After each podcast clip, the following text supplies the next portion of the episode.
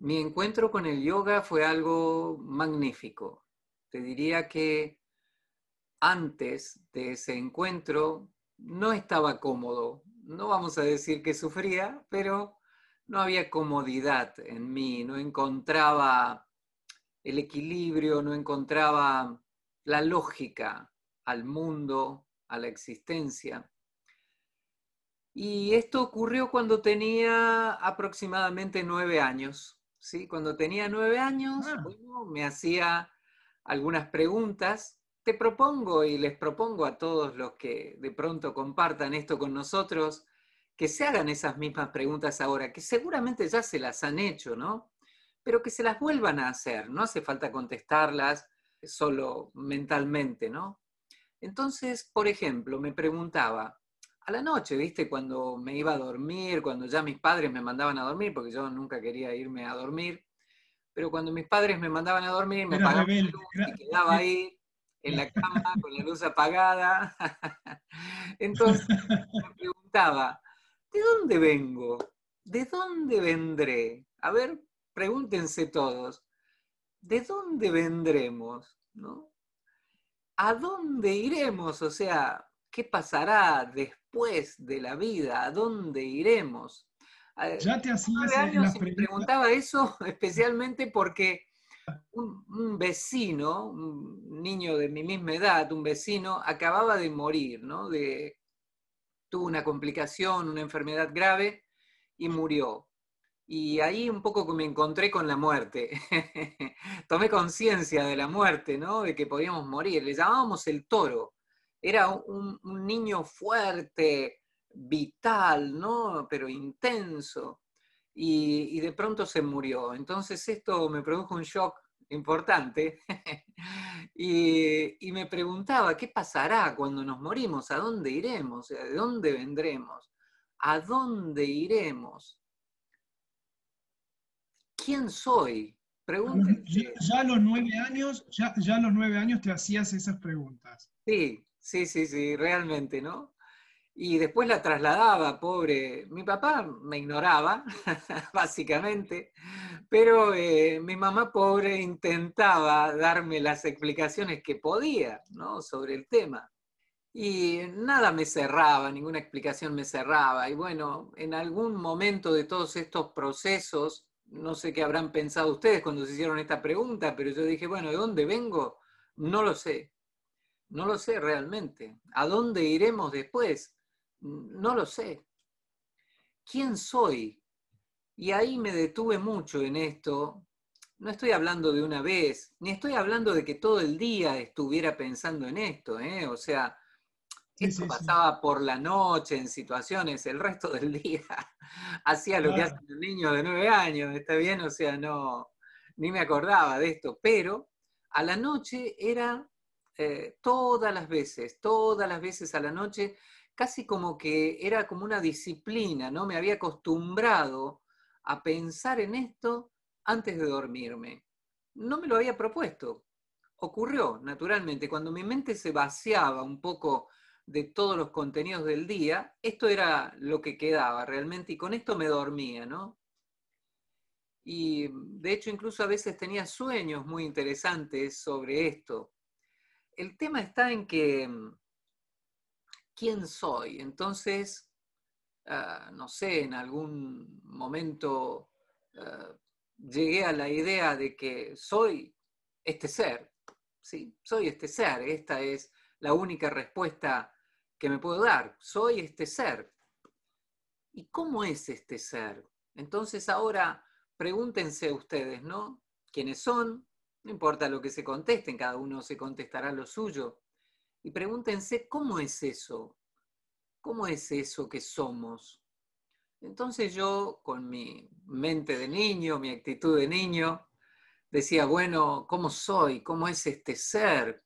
Y soy inquieto, ah, hambriento. Y entonces me preguntaba, ¿realmente eso es lo que soy? Porque no soy así todo el tiempo no siempre estoy inquieto, no siempre tengo hambre.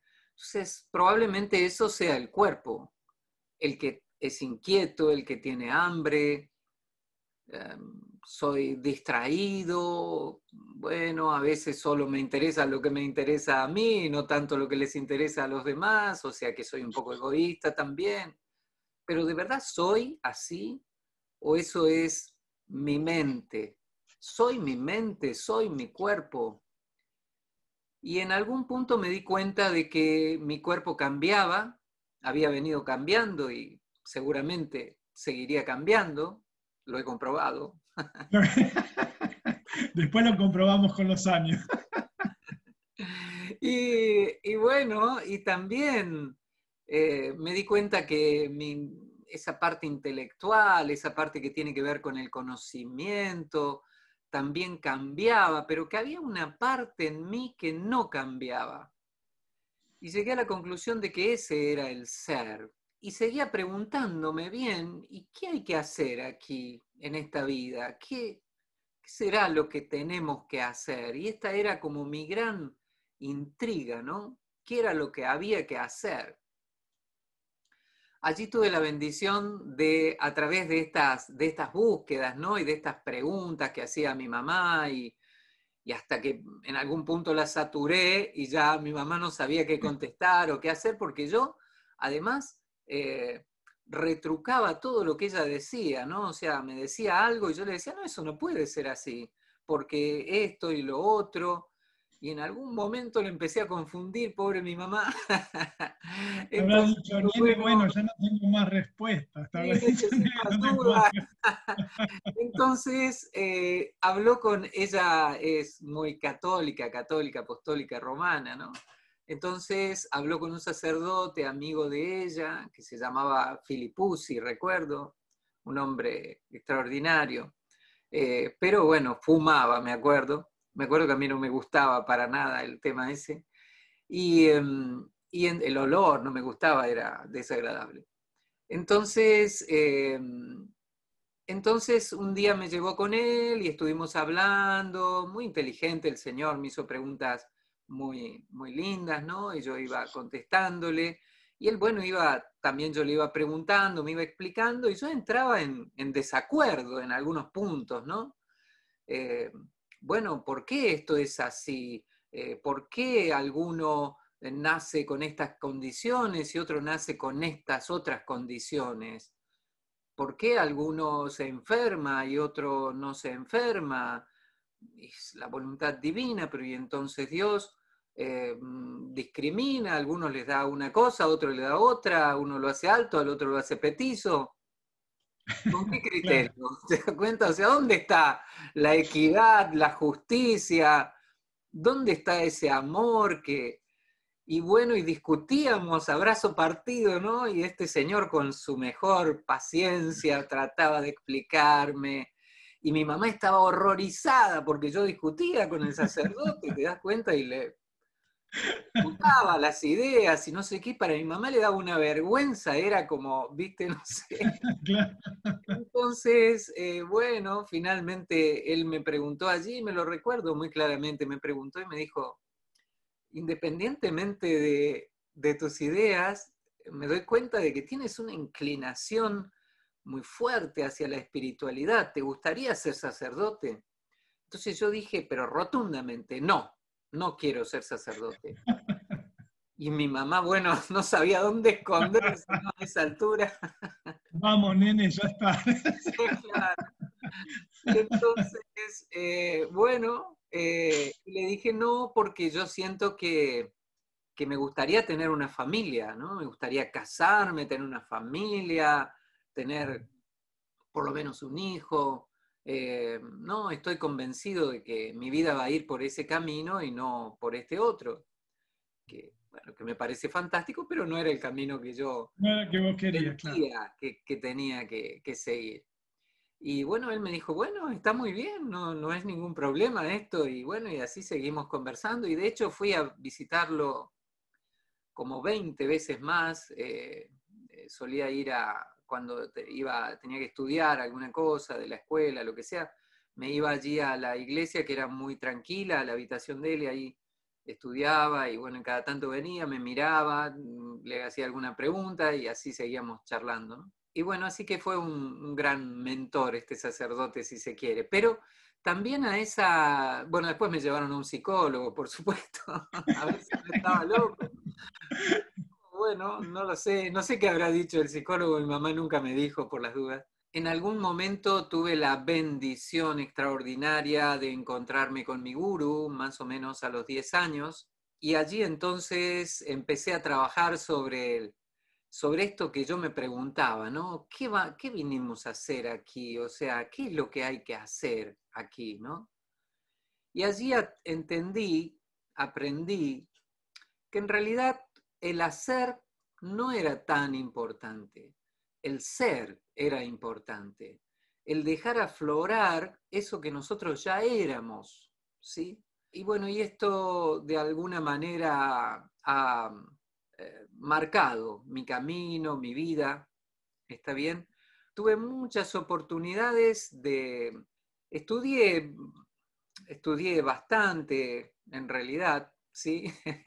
Mis padres eh, sentían que, bueno, que era... Eh, indispensable estudiar esto, lo otro, tener un título universitario, y ellos en realidad eh, siempre les he amado muchísimo, ellos siempre me han apoyado absolutamente, absolutamente, absolutamente, ¿no? Recuerdo un momento en donde mi guru me dijo, bueno, es hora, ya tenía yo 16 años, es hora de que aprendas algo más acerca de eh, el, asana vidya, eh, el kaya sadhana, las prácticas corporales, y esto es mejor que lo aprendas con un maestro. Eh, este maestro estaba en Estados Unidos, un maestro indio estaba en Estados Unidos. Así que llegué y le dije a mi padre, bueno, quisiera ir a Estados Unidos y quisiera quedarme unos meses allí. Entonces me miró y dijo, y vas a perder el año en la escuela, ¿cómo vas a hacer eso? Eh, entonces yo dije, bueno, sí, voy a perder un año, pero esto que voy a aprender es importante para mí, es algo que yo quiero y, y bueno, ya lo compensaré un año más, un año menos. Bueno, mi papá me miró un poco asustado, le dejé masticar y digerir la idea y un tiempo después él tenía dos autos y tuvo que vender un auto para poder financiar mi, pasaje. me tuvieron que emancipar porque yo no podía viajar solo, sino tenía que viajar alguien conmigo. Claro. Y así finalmente terminé allí en el ashram de Swami Vishnu, Vishnu Swami, ¿sí? Em, y de Rishikesh allí en Estados Unidos y bueno, estuve mucho tiempo allí estudiando con él todos aspectos relativos, bueno, a lo que llamamos Hatha Yoga, ¿no? Y así sucesivamente. Como te digo, mis padres me han apoyado absolutamente, siempre. Mi padre, aunque no entendía lo que hacía, porque realmente él tenía, era muy pragmático, ¿no? Muy concreto, o sea, creía en lo que veía, en lo que podía tocar, y ninguna otra cosa para él era, tenía importancia, en un hombre que me trasladó tanto él como mi madre, la disciplina, ¿no? el hecho de, ellos eran muy trabajadores hasta el día de hoy, mi madre este, ya está jubilada, tiene 80 años y sigue trabajando. Este, no hay forma de detenerla y tampoco quiero detenerla porque es su vida. no claro, es su vida, claro. Y bueno, así que mm, te decía, les, amo inmensamente por esto. A diferencia de otros yogis que han tenido vidas duras, difíciles, que afrontar inmensas adversidades, realmente no esa, ha sido esa mi experiencia. Antes de conocer acerca de yoga, realmente me sentía desubicado. Una vez que conocí a mi guru, Atmananda Yoginata, em, ya todo tomó sentido, todo se acomodó y mi camino estuvo fácil, fluido. No había mucha, mucha decisión ni mucha cualquier, no digo que no haya habido obstáculos, pero eran obstáculos que yo estaba convencido de que iba a superar, de que tenía la fuerza, el poder para superarlos, que estaba en mí la decisión de hacerlo, ¿sí? Y entonces ninguna cosa la veía como hoy, ahora, oh, ¿qué voy a hacer? Absolutamente, nunca tuve ese tipo de pensamiento. Dije, ah, mira, esto que hay que trabajar y a trabajarlo, ¿sí? Eh, esto te decía, por ahí lo he heredado un poco de mis padres, esa disciplina de, de trabajo, ¿no?